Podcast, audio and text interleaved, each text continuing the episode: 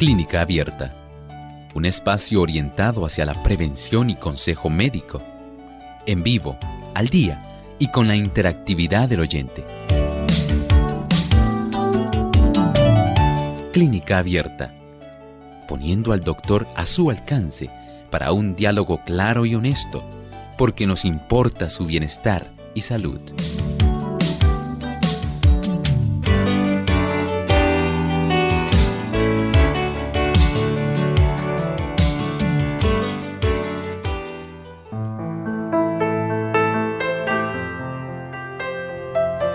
Llegado el momento para usted hacer su consulta en nuestro programa de clínica abierta, así que nos sentimos felices de poder tener esta oportunidad nuevamente para compartir con ustedes sus dudas, consultas y desde ya pueden comenzar a llamar a nuestro programa. Así que les notificamos o les informamos nuevamente cuáles son las líneas telefónicas para que puedan comunicarse al mismo.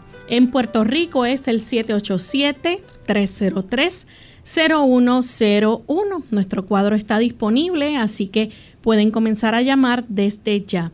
Para los amigos que se encuentran en los Estados Unidos, pueden utilizar el 787 como código de entrada y tenemos entonces el 763-7100, el 1866-920-9765 y para aquellos que se encuentran en otros países también pueden utilizar el 787 282-5990. Así que están todos invitados a participar. Hoy tenemos tema libre y usted puede hacer su consulta. Agradecemos a todos aquellos que diariamente nos sintonizan en este programa de salud, el cual muchos han hecho su favorito y sabemos que tenemos tantas personas que sintonizan nuestro programa a diario. Así que gracias a todos aquellos amigos que son fieles oyentes de Clínica Abierta. Enviamos saludos cordiales a todos nuestros amigos en diferentes partes del mundo que sintonizan y hoy en especial queremos saludar a todos aquellos que nos escuchan desde Ecuador. Tenemos allá la emisora de Radio Nuevo Tiempo que sirve de enlace para llevarles la transmisión de este programa. También en el área de Quito a través del 92.1, en Guayaquil a través del 97.3, en Tulcán a través del 98.1. Así que bienvenidos todos y esperamos que puedan disfrutar de nuestro programa en el día de hoy. También saludamos a aquellos amigos que se encuentran a través de las redes sociales, los que nos siguen por Facebook. Recuerden que pueden hacer también sus consultas escribiendo en el chat de nuestra página de Facebook Radio Sol 98.3 FM. Ahí nos pueden buscar y durante la hora en vivo de este programa pueden hacer su consulta. También a través de nuestra página web radiosol.org en el chat durante la hora del programa también pueden participar haciendo sus consultas. Bien, vamos a permitir entonces que el doctor comparta con nosotros el pensamiento saludable. Doctor. Además de cuidar tu salud física, cuidamos tu salud mental. Este es el pensamiento saludable en clínica abierta.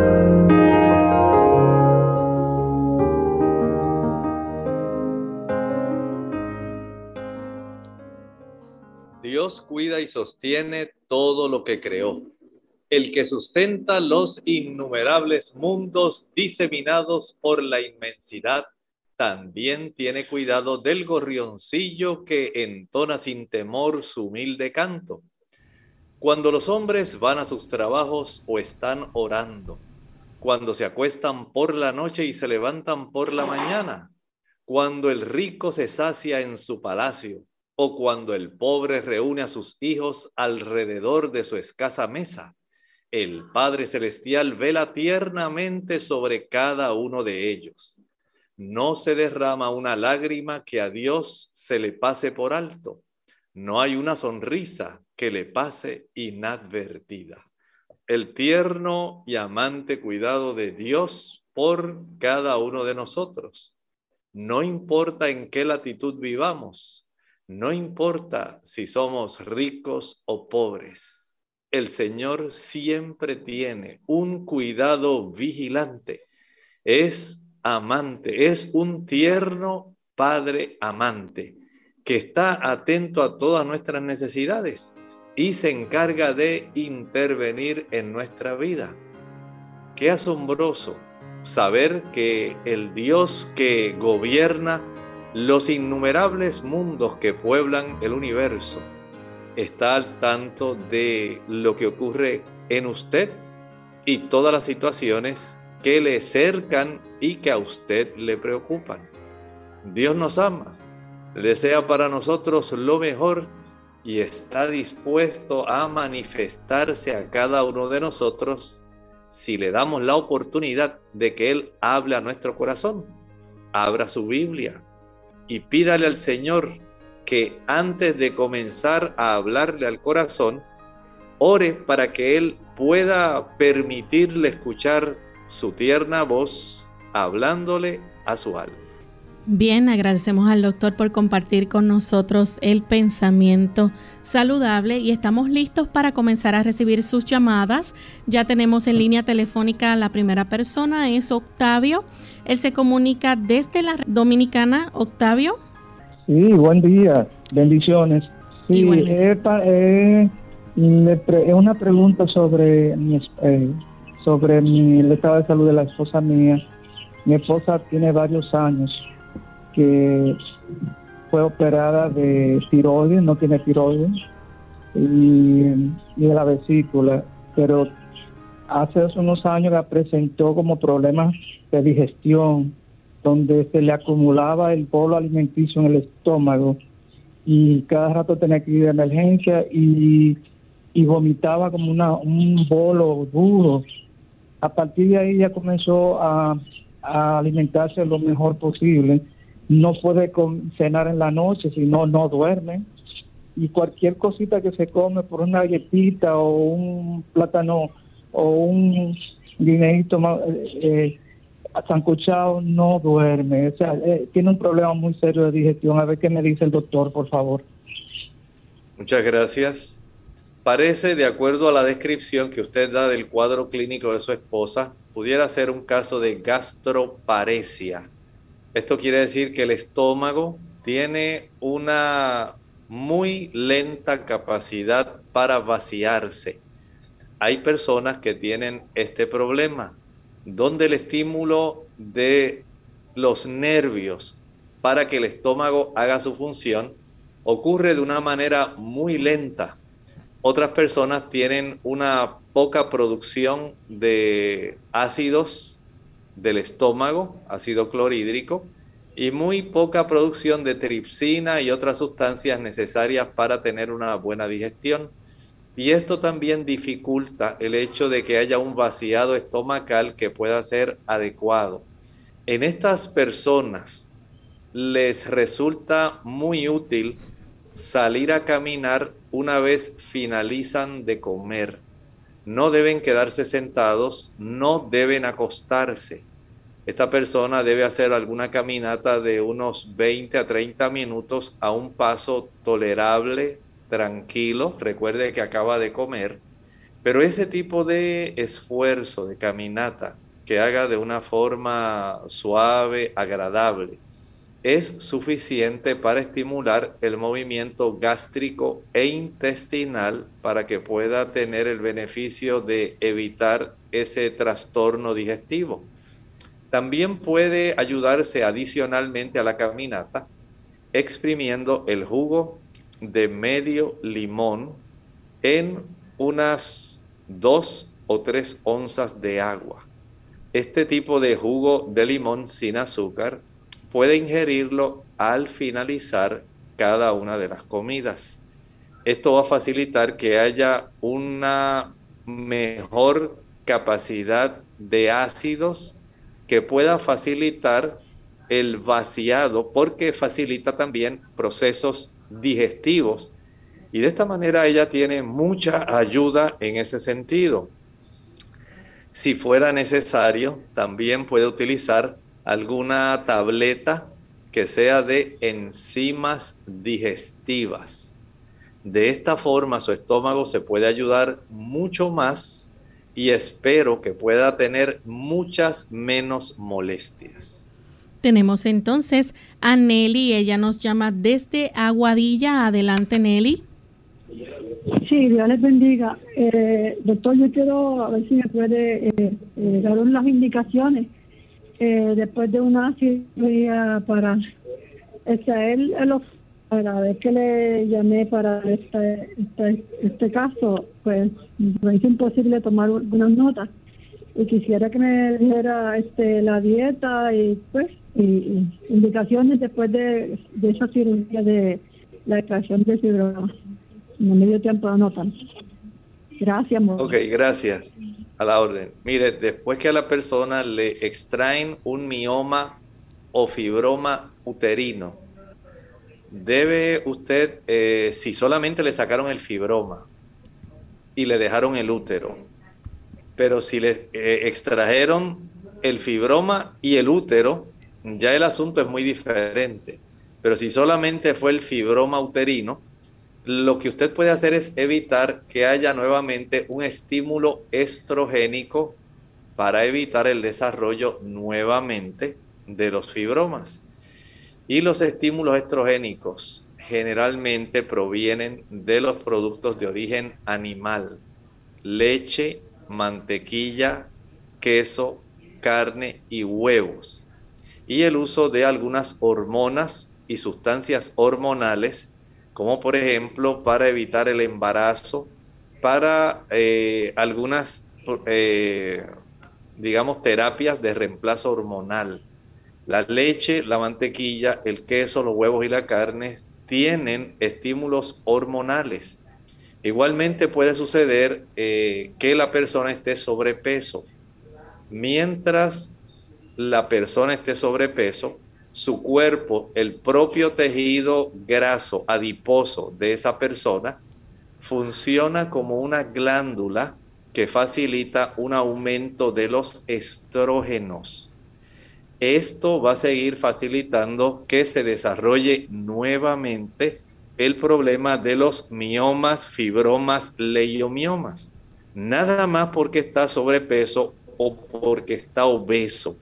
Por eso entonces la persona debe estar consciente de que los productos que mencioné y que adquirir un peso que sea adecuado constituyen básicamente una gran protección para evitar nuevamente el desarrollo de ese tipo de estructura. Vamos en este momento a nuestra segunda, perdón, nuestra primera pausa y cuando regresemos vamos entonces a seguir recibiendo más de sus llamadas. No se vayan.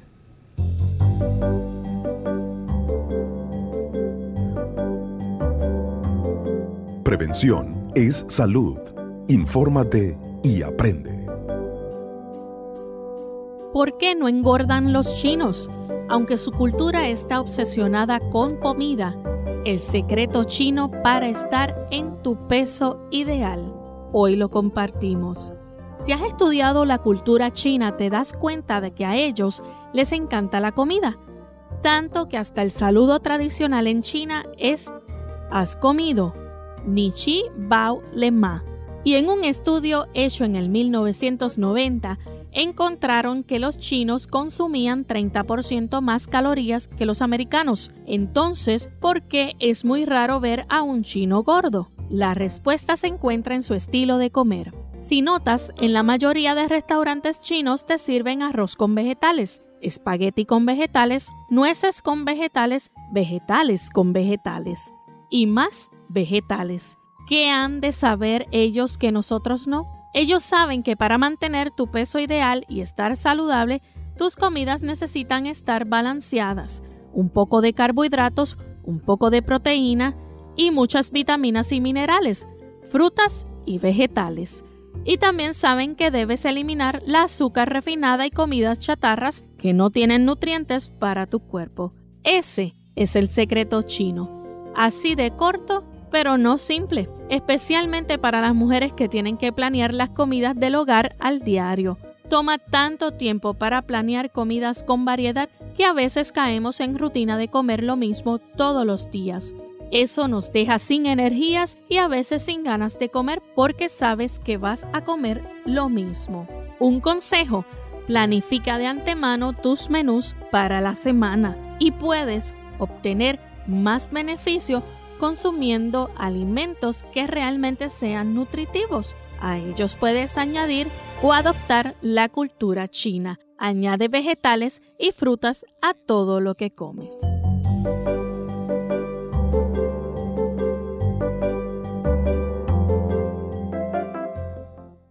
Ojo con los refrescos. Un estudio preliminar publicado en la revista de salud de los adolescentes sugiere que el consumo elevado de refrescos o bebidas gaseosas puede estar relacionado con una mayor proporción de fracturas de huesos posiblemente porque el ácido fosfórico que contienen estas bebidas estimula la excreción del calcio. Para algunos expertos, el problema es que el reemplazo de la leche por los refrescos reduce el aporte de calcio al organismo.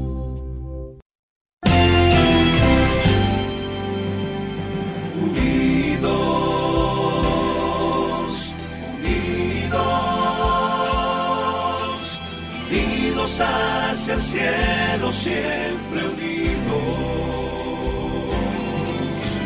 unidos, unidos en la testificación de la verdad, en la testificación de la verdad.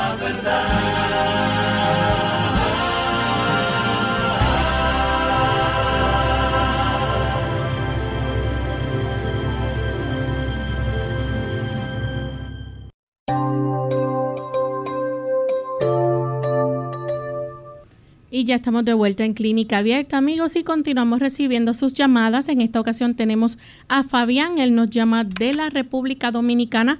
Fabián, escuchamos la pregunta, bienvenido. No lo tenemos en línea, pues continuamos entonces con Carmen de Estados Unidos. Adelante, Carmen. Sí, buenos días, bendiciones. Bienvenida.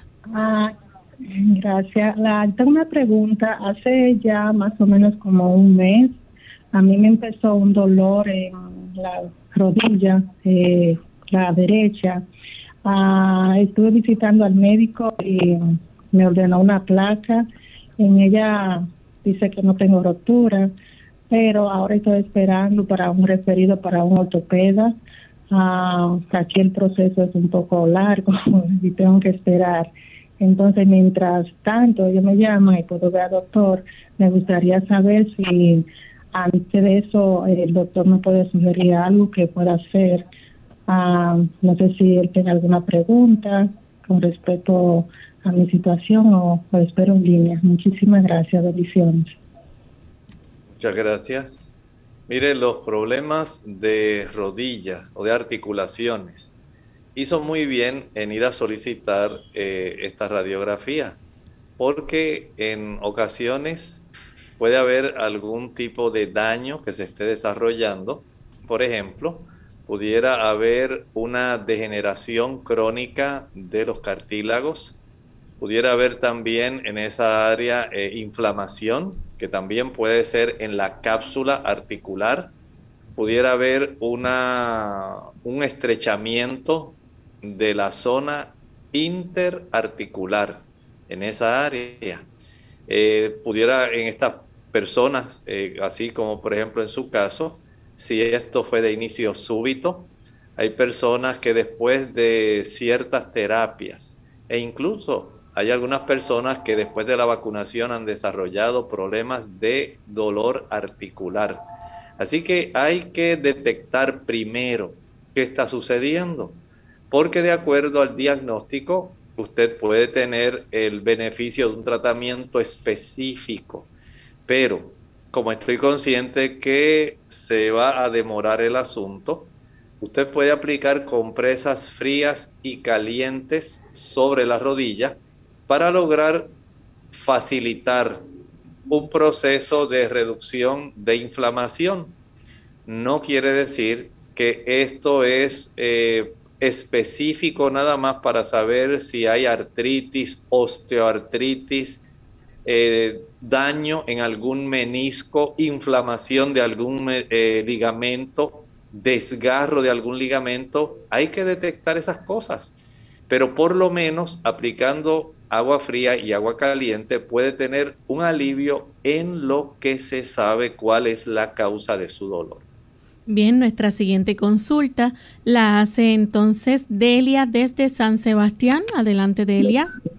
Sí, buenos días, Señor les bendiga a todos. Sí, mi preocupación es que cuando me levanto por las mañanas, es que a medida que voy pasando la mañana, empiezo a botar como por la nariz, como una secreción, este, como si fuera clara de huevo. A medida que va como calentando, como que va, me sacudo de hecho, ¿verdad? Pero que me preocupa, eh, ¿qué pudiera ser? Es una alergia o a consecuencia de que, gracias. Gracias a usted por hacer la consulta. ¿Podría usted tratar de pensar si hay en la cercanía de su hogar algún tipo de emanación de algún químico disuelto en el aire, olores raros que usted sienta, sustancias que estén ahí siendo expulsadas por algún tipo de fábrica, eh, químicos que se pueden generar también en algún proceso eh, humo porque alguien está quemando en las cercanías. ¿Pudiera esto facilitar el desarrollo de ese tipo de reacción? También pudiera ser un exceso de producción de mucosidad sencillamente en respuesta a algunos factores. Por ejemplo, hay personas que consumen muchos guineos, bananos, plátanos, cambures el consumo abundante de este producto, que es tan sabroso, puede también facilitar un aumento bastante significativo en la cantidad de mucosidad, aunque sea transparente. Eh, verifique también si en su hogar eh, hay áreas donde se esté acumulando polvo y donde se esté desarrollando algún tipo de hongo, siendo que estamos en una temporada fría eh, húmeda, pudiera haber algún hongo, digamos, en el interior de la casa, en el techo. Y las esporas de ese tipo de hongo pueden estar volando en su casa y facilitando este tipo de desarrollo. Indague primero a ver qué pudiera estar ocurriendo para que pueda tener el beneficio de atacar directamente el problema. Bien, nuestra siguiente consulta la hace Cristian de la República Dominicana. Adelante, Cristian. Sí, doctor, llevo dos preguntas. Una es sobre el reflujo gastro, esofágico y la rinitis alérgica. He ido en varias ocasiones al otorrino, me pone un tratamiento y la última vez que fui, eh, por lo menos cada año tengo que ir al, cada año con el tema del reflujo y le pregunté al doctor qué me provocaba, no me dijo nada. Me pone un tratamiento con eh, someprazol y demás, y entonces se me estabiliza, pero al tiempo vuelvo otra vez a recurrir lo mismo. Quisiera que me dé un consejo sobre el, reflujo y sobre la rinitis alérgica que padezco. Le escucho por la radio. Muchas gracias. Para beneficio de otras personas y para ayudar a otros también, vamos a contestar solamente la primera pregunta. El reflujo gastroesofágico puede estar recurriendo porque probablemente esa válvula que es, se llama el cardias, es la válvula que permite la entrada del alimento que deglutimos, que tragamos, desde el esófago al estómago.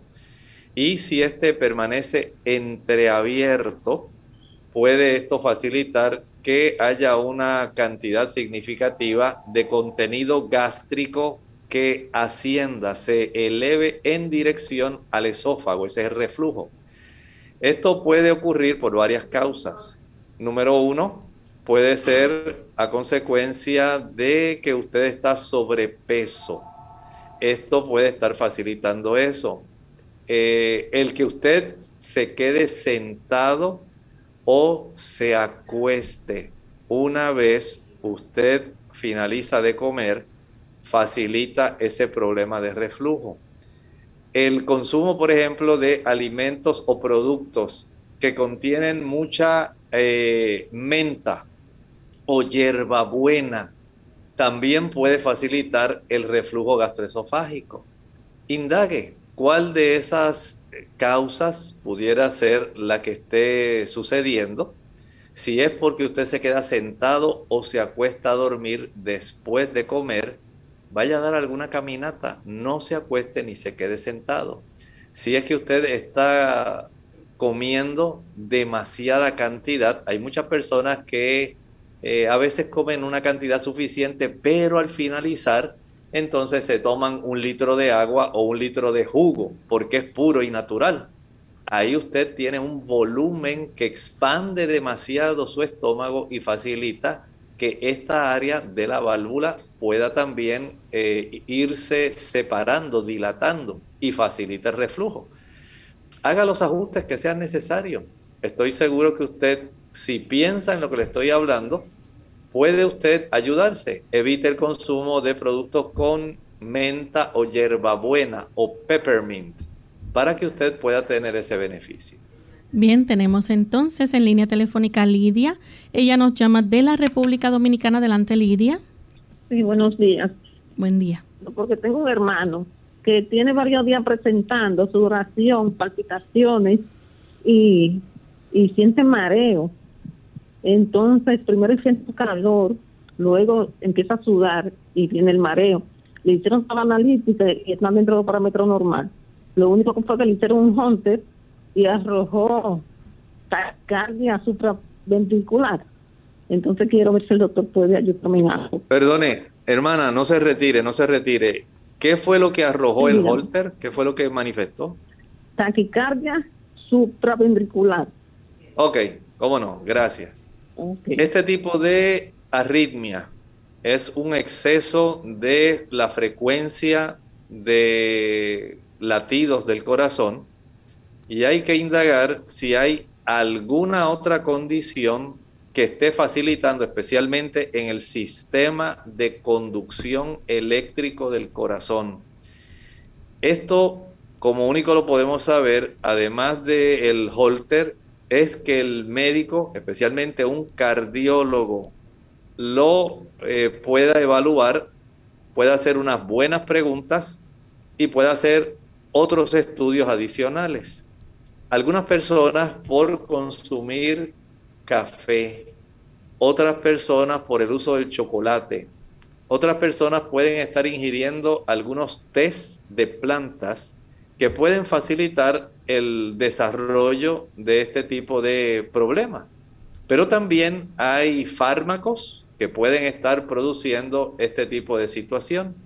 Por supuesto, como único lo puede saber la persona es yendo al cardiólogo para que éste haga un buen interrogatorio y pueda acopiar una buena cantidad de datos sobre este paciente de tal manera que él pueda determinar si hay algún problema irritativo, si hay algún daño directamente en el sistema de conducción, si es que hay un sobreestímulo, como ocurre con el caso de la cafeína, como ocurre también con el caso del chocolate y con algunos medicamentos, para proceder a hacer los ajustes necesarios en el tratamiento de este paciente. Bien, hacemos entonces nuestra segunda y última pausa y cuando regresemos, entonces vamos a contestar a los amigos del chat y también de Facebook. Ya volvemos.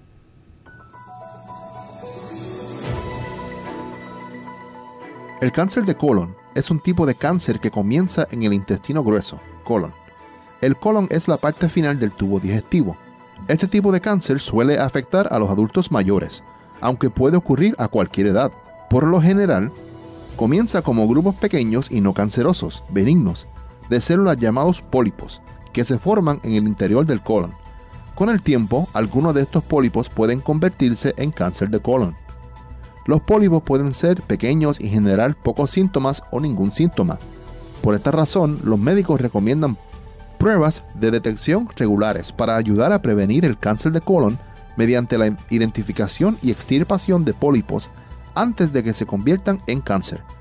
Si aparece un cáncer de colon, hay muchos tratamientos disponibles para ayudar a controlarlo, incluidos la cirugía, la radioterapia y los tratamientos farmacológicos, como la quimioterapia y la inmunoterapia. El cáncer de colon a veces se denomina cáncer colorectal, que es un término que combina el cáncer de colon y el cáncer rectal, que comienza en el recto. Los signos y síntomas de este tipo de cáncer incluyen los siguientes. Un cambio persistente en tus hábitos intestinales, incluido diarrea o estreñimiento, o un cambio en la consistencia de tus heces, sangrado rectal o sangre en las heces, molestia abdominal persistente como calambres, gases o dolor, una sensación de que el intestino no se vacía por completo, debilidad o fatiga y pérdida de peso sin causa aparente. Mal de Alzheimer. Hola, les habla Gaby Zabalúa Godard en la edición de hoy de Segunda Juventud en la Radio, auspiciada por AARP. Hace 100 años, el médico alemán Alois Alzheimer diagnosticó el primer caso conocido, mal de Alzheimer, pero no fue sino hasta la década de los 80 cuando se comenzó a dimensionar la magnitud de esta enfermedad alcanzaría. El Alzheimer es una enfermedad caracterizada por un deterioro progresivo de las neuronas que puede desencadenar en demencia. Hoy en día, los pacientes se tratan con medicamentos que intentan conservar la función de la memoria o controlar síntomas, y a pesar de que aún no existe una cura, ya están a prueba numerosos tratamientos para atacar las causas de la enfermedad y preservar la calidad de vida. Profundos estudios prueban que no existe una sola causa generadora de la enfermedad, sino varias que interactúan, y en definitiva el estilo de vida puede ser tan importante como la genética para determinar cómo envejece el cerebro. No solo debemos preocuparnos por mantener el cuerpo en forma, también el cerebro es importante. Mejorar la dieta evitando comidas con alto contenido en grasa y colesterol, hacer ejercicios físicos, controlar el estrés y ejercitar la mente con juegos que inviten a la concentración nos protegerán de factores de riesgo que propicien esta enfermedad. El patrocinio de AARP hace posible nuestro programa. Para más información, visite www.aarpsegundajuventud.org www.aarpsegundajuventud.org Clínica Abierta. Ya estamos de regreso en Clínica Abierta, amigos, y continuamos contestando sus consultas.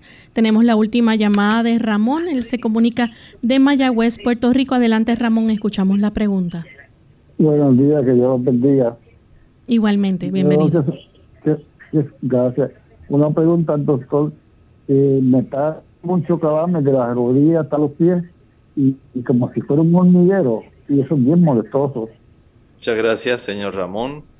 Este problema podemos eh, investigarlo desde dos ángulos diferentes. Hay personas que tienen problemas de una buena circulación arterial y esto facilita ese problema. Si hay eh, desarrollo de placa de ateroma dentro del interior, ¿verdad? De esas arterias, se reduce el calibre interno de las arterias, lo cual dificulta que pase un buen volumen de sangre llevando sangre oxigenada. Y esto puede dar una sensación de hormigueo a la extremidad afectada. Estas personas, en la medida que mejoran la circulación arterial, se evitan ese problema. ¿Y cómo la puede mejorar? Ejercitándose, caminando, salir todos los días a caminar un rato en la mañana y en la tarde. Si lo puede hacer por un lapso de media hora en la mañana y nuevamente en la tarde. Si lo hace después de la comida, mejor. De esta manera, a un paso tolerable que sea adecuado para usted y su condición, usted puede ir mejorando esa circulación si usted se queda tranquilo y sentadito, no va a mejorar mucho la circulación arterial. El reducir la cantidad de colesterol, de triglicéridos y de azúcar pone la sangre menos espesa y facilita el flujo de sangre. El tomar suficiente agua, por lo menos de dos y medio a tres litros al día, ayuda a evitar también problemas circulatorios, especialmente en el aspecto de la circulación arterial. Tener una buena ingesta de calcio y magnesio. Esto beneficia no solamente la circulación, sino también beneficia los nervios. Las causas de inflamación nerviosa pueden también dar esa sensación de hormigueo hay neuralgias que se pueden desarrollar en la extremidad que está afectada. Algunas de esas neuralgias pueden ser por deficiencia de vitamina B12. Otras pueden ser por inflamación, generalmente por tener cifras elevadas de glucosa. Entonces, analice lo que le estoy proponiendo y de acuerdo a lo que usted entiende que es su caso, proceda entonces con este tipo de situación. Bien, vamos entonces a contestar a los amigos que tenemos en el chat y en Facebook. Teresa de la República Dominicana dice, me interesa que el doctor informe cuál horario es más aconsejable para consumir los frutos secos en la mañana o en la tarde. Definitivamente pienso que en la mañana. Recuerden que los frutos secos son ricos también, estamos hablando de las oleaginosas, ajonjolí, almendras, avellanas, nueces, semillas de calabaza, semillas de girasol, coco, maní, cajuil, eh, eh, diferentes tipos de productos. Eso incluye también el aguacate, que es un fruto oleaginoso. Este tipo de productos, al tener grasa, aunque una grasa de buena calidad, el cuerpo tarda más en digerirlos.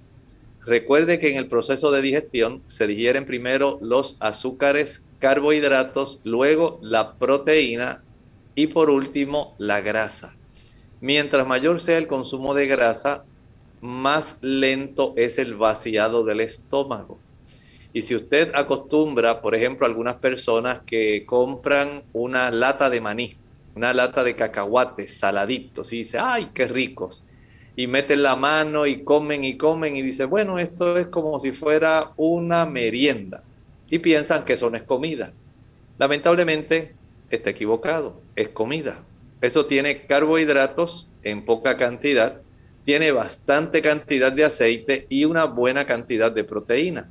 Y esos son los macronutrientes que nuestro cuerpo requiere para procesar y hacer, realizar un proceso digestivo. Así que no son algún tipo de merienda o bocadillo. En realidad son comida. Porque usted va a iniciar un proceso digestivo por cuanto tiene las macromoléculas principales.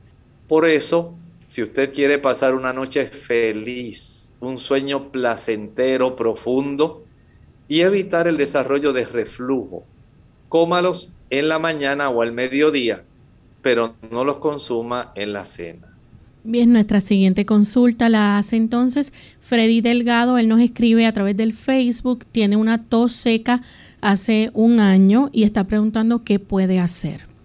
Primero va a sacarse una radiografía de su pecho no es posible que una persona tenga una tos seca durante un año. Eso es lo primero que usted va a hacer. Después que usted haga eso y que lo haya visto el médico con esa radiografía, con mucho gusto nos puede llamar. Bien, la próxima consulta también es a través del Facebook. Desde Argentina nos escribe Susana Manzoni. Dice, doctor, ¿usted conoce el tratamiento MD? EMDR para tratamiento psicológico? No, no lo conozco. Tendría que indagar para ver si puedo tener una idea de ese tratamiento. ¿Lo podrías repetir otra vez, Lorraine? Sí, dice EMDR. No sé si tiene que ver con la esclerosis múltiple o... No sé, tendría que indagar porque en realidad no lo, no lo recuerdo, no lo conozco. Bien, nuestra próxima consulta, María Josefina Murga dice, doctor, hace un mes atrás el ojo derecho se me puso como si tuviese telarañas en ese ojo y por el rabo del ojo veía como un relámpago de luz. Eh, ella dice que oró y sintió mejoría y empezó a tomar zanahoria y se le limpió. Eh, dice ella, ¿sería conveniente que le examinara un especialista? Pregunta. Sí, entiendo que sería lo más aconsejable. Recuerde que en el globo ocular, según la persona va adelantando en edad, especialmente después de los 50 años, comienzan ciertos procesos de deterioro y parte del deterioro en algunas personas es cierta cantidad de desprendimiento que ocurre en el humor vítreo. Y en la medida que ocurre algún pequeño desprendimiento, pueden comenzar a desarrollarse algunos tipos de situaciones como la que usted está presentando. También comienza un deterioro, en otros casos no tengo que decir que sea exclusivamente eso que le menciono, es una posibilidad. Puede también desarrollarse el proceso de la degeneración macular y a veces también se desarrollan algunos trastornos en la vasculatura periférica de nuestra, nuestro fondo de ojo, de la retina, y puede conllevar ese tipo de problemas. En otras personas, la acelerada eh, dirección en el deterioro o en los procesos de opacificación de la catarata pudiera dar algo parecido, pero me inclino más a un problema que se esté desarrollando por algún pequeño desprendimiento del humor vítreo o algún tipo de trastorno directamente en la zona de la retina. Tenemos entonces a Stephanie Araujo. Dice, ¿qué puedo tomar o hacer para el dolor de abdomen bajo al momento de menstruar y ovular? Bueno, puede hacer muchas cosas. La número uno, cambia su alimentación. Si usted cambia su alimentación por una más nutritiva que contenga una mayor cantidad de vitamina B6, piridoxina, usted comenzará a ver una mejoría se aumenta el consumo de calcio y magnesio. Alimentos como el ajonjolí y especialmente las semillas de girasol, que además contienen vitamina E, muy necesaria para el proceso menstrual, especialmente para los ovarios. Usted va a notar una reducción. Si elimina, si evita el consumo de alimentos que, que contienen muchos conservantes, edulcorantes, colorantes, conservantes diversos, químicos, pues usted va a seguir con el problema. Si usted no se alimenta adecuadamente, nutritivamente, el cuerpo no va a producir la cantidad correcta y la proporción adecuada de hormonas y va a desarrollar este problema. El ejercicio es clave. Recuerde que los ovarios necesitan una buena irrigación sanguínea. Para que lleguen esas sustancias nutritivas y usted pueda mejorar en su ciclo menstrual, tiene que tener una buena circulación. Si no hay una buena circulación, los ovarios no van a funcionar adecuadamente. Y para esto, ejercitarse cada día, especialmente al sol, el sol tiene un estímulo hormonal muy adecuado, muy equilibrador, ecualizador entre los estrógenos y progestágenos. Pero si usted no se expone al sol, es más, si usted no sabe cómo está la cifra de su vitamina D, su situación es muy probable que no mejore lo suficiente. Hay plantas que también ayudan a estas personas que tienen esta situación. Por ejemplo, la frambuesa red raspberry. Hay otras plantas como la milenrama, yarrow, aquilea millefolium, que ayudan para este problema. Pero si usted no hace los cambios en conjunto que mencioné, lamentablemente, como ocurre con muchas damas, tendrá que aplicarse tan solo una compresa caliente en el abdomen bajo y tomar algún analgésico, pero va a seguir con el mismo problema. Doctor Freddy Delgado, que nos habló sobre la consulta de la tos seca, dice que ya se sacó radiografía y no salió nada, se hizo una laringoscopía, se hizo prueba de COVID y no, nunca tuvo COVID. Muy bien, entonces hay algún tipo de situación irritante que está facilitando que se desencadene este reflejo, porque la tos en realidad es un reflejo por generalmente algún tipo de irritación.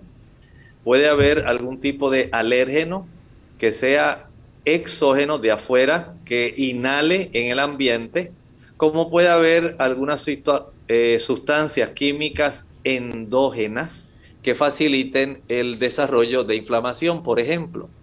Hay algunas sustancias endógenas que facilitan esto, especialmente, escuche esto, cuando usted consume alimentos fritos y salados. Digamos que a usted le gustan las papitas, los chicharrones, los platanutres, las cositas de bolsita, o que a usted mismo le gusta la fritura y además después salar el, el tipo de producto que ha estado friendo. Esto facilita mucho esa tos seca. Es muy frecuente que esto ocurra. Y por supuesto, si queremos evitarlo, pues tenemos que dejar de consumir productos que sean fritos y salados, aunque sean sabrosos. Es una causa muy frecuente por la cual se irritan las vías aéreas. Procede entonces a reducir o eh, a evitar más bien el consumo de esos alimentos y ahora vamos a reducir la inflamación haciendo lo siguiente. En una licuadora añada un litro de agua. Además del litro de agua, cuatro tazas de, 16, de 8 onzas, vamos a añadir medio repollo, medio repollo bien picadito, no importa que sea rojo o blanco. Y a esto le añadirá unas cuatro zanahorias bien picadas. Proceda a licuar medio repollo bien picado y unas cuatro zanahorias grandes, no pequeñitas, grandes, bien picaditas. Proceda a licuar y una vez licúe, cuele. Al finalizar de colar, usted tiene un jugo especial. Ese jugo lo tiene que refrigerar porque si no se echa a perder de un día para otro. Ese jugo lo debe tomar el mismo día. Va a tomar una taza de ese jugo al levantarse, tan pronto se despierte, una taza a eso de las 9 y 30 de la mañana, otra taza a eso de las 3 de la tarde y la última taza a eso de las 7 y 30 de la noche. Proceda con este tipo de eh, tratamiento de jugo, hágalo durante unos cuatro días si esto es por irritación, ya sea por la vía endógena, si deja de comer los productos fritos y saladitos, entiendo que debe mejorar, pero si hubiera alguna otra causa, entonces debe ir a algún especialista, eh, especialmente de estos de alergia, un alergólogo, para que él pueda entonces comenzar a detectar si hay algún tipo de alérgeno específico que en usted desencadena este problema. Doctor Susana Manzoni, que preguntó sobre el tratamiento EMDR, dice que es un tratamiento post-traumatismo a través de movimientos oculares. Ella dice que no sabe si es correcto hacerlo según nuestra creencia eh, le acabo de enviar a, su WhatsApp, doctor. Dice que es una técnica de tratamiento psicológico a través de la que se realiza la desensibilización y reprocesamiento por medio de movimientos oculares o estimulación bilateral. Bueno, yo le solicitaría que me permita leer sobre el tratamiento y, si el Señor lo permite, tratar de contestarle el próximo martes, porque en realidad no conozco ese tipo de tratamiento. Tenemos entonces a Magdalena Rodríguez, lleva tres días con bastante alergia, dice que se escurre la nariz y le lloran los, ojos, los ojos, perdón, está estornudando y no haya que tomar, ¿qué le puede recomendar? Muy bien, vamos a utilizar la cebolla. La cebolla es rica en quercetina la quercetina es una de las sustancias más poderosas para ayudar en los casos de alergia de esta naturaleza que ella presenta. Vamos a utilizar una combinación de eh, una rebanada muy delgadita de cebolla, no que no sea mucha cantidad porque hay personas que son muy sensibles en el estómago. Vamos a utilizar una taza de agua y le vamos a añadir tan solo media a medio diente de ajo, nada más. Una rebanada de cebolla y medio diente de ajo licuado y al finalizar lo colamos. Esta taza usted la va a utilizar de una sola vez. La va a tomar de una sola vez eh, en algún momento que no sea con las comidas. Si es en la mañana, mucho mejor. Ahora, debe usted estar consciente. Recuerde que estamos en época más fría. En esta época hay más hongos por la frialdad de la estación. Si, por ejemplo, en su casa usted nota que los abanicos o ventiladores tienen sucio en las aspas, hay que limpiarlos. Si usted nota que las esquinas, eh, el closet de su casa, las repisas, los tablilleros, las, ah, los libreros tienen polvo o ahí están los peluches que hace mucho tiempo usted no toca, hay que desempolvar todo y limpiar de una manera bien adecuada, abrir las ventanas, dejar que el sol y el aire entren a visitarla porque esto puede ayudar a evitar muchos procesos de alérgenos que se producen dentro de la casa. Ventile bien su hogar, deje que entre la luz del sol, abra las cortinas, abra las persianas y permita que haya un buen intercambio del aire interno, de tal manera que se pueda limitar la cantidad de alergia. Bien, ya prácticamente eh, estamos llegando al final de nuestro programa, en lo que nuevamente recibimos la señal del doctor, que la hemos perdido de momento. Queremos recordarle a nuestros amigos que la próxima semana vamos a estar compartiendo con ustedes el tema de aloe vera. Vamos a estar hablando acerca de la planta de aloe vera del botiquín de la naturaleza, sus propiedades, beneficios para nuestra salud. Eh, mucha gente la conoce como la sábila, así que estén pendientes en nuestro siguiente tema que vamos a estar compartiendo con ustedes sobre este interesante tema de salud, eh, los beneficios de esta planta aloe vera. Ya tenemos nuevamente al doctor con nosotros. Doctor. Muy bien, pues entonces vamos a dar nuestro mensaje del versículo final. Este pensamiento dice así, en Apocalipsis capítulo 5 y el versículo 10. Gracias a la intervención de Jesús, que es el único digno de abrir el libro con los siete sellos, dice de esta manera, en relación a los seres vivientes que están ahí frente al trono y nos has hecho para nuestro Dios reyes y sacerdotes y reinaremos sobre la tierra. El plan de Dios finalmente se cumplirá para usted y para mí y para esta tierra. El Señor desea que nosotros podamos compartir con Él el trono suyo que Él comparte con Dios. Es tan elevado el tipo de objetivo que Jesús tiene para nosotros, usted se imagina que seamos reyes y sacerdotes con Él y reinaremos sobre la tierra.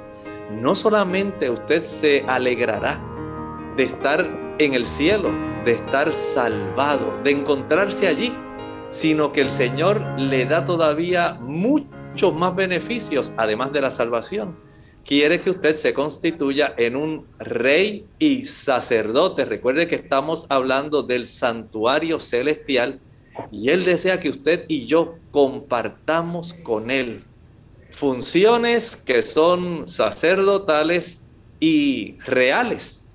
Ese beneficio está aguardado para usted y para mí, así de malos como somos, pero redimidos por la sangre de Jesús, transformados por su gracia, por el poder del Espíritu Santo, podremos alcanzar este objetivo que Él nos depara en la eternidad. Agradecemos al doctor por ese pensamiento bíblico, a ustedes amigos por la sintonía y nosotros estaremos de vuelta con ustedes la próxima semana. Se despiden con mucho cariño. El doctor Elmo Rodríguez Sosa y Lorraine Vázquez.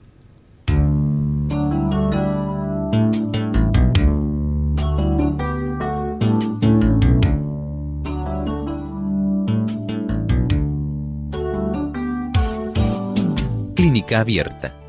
No es nuestra intención sustituir el diagnóstico médico. Antes de poner en práctica cualquier consejo brindado en este programa, usted debe consultar con su médico. Hasta la próxima.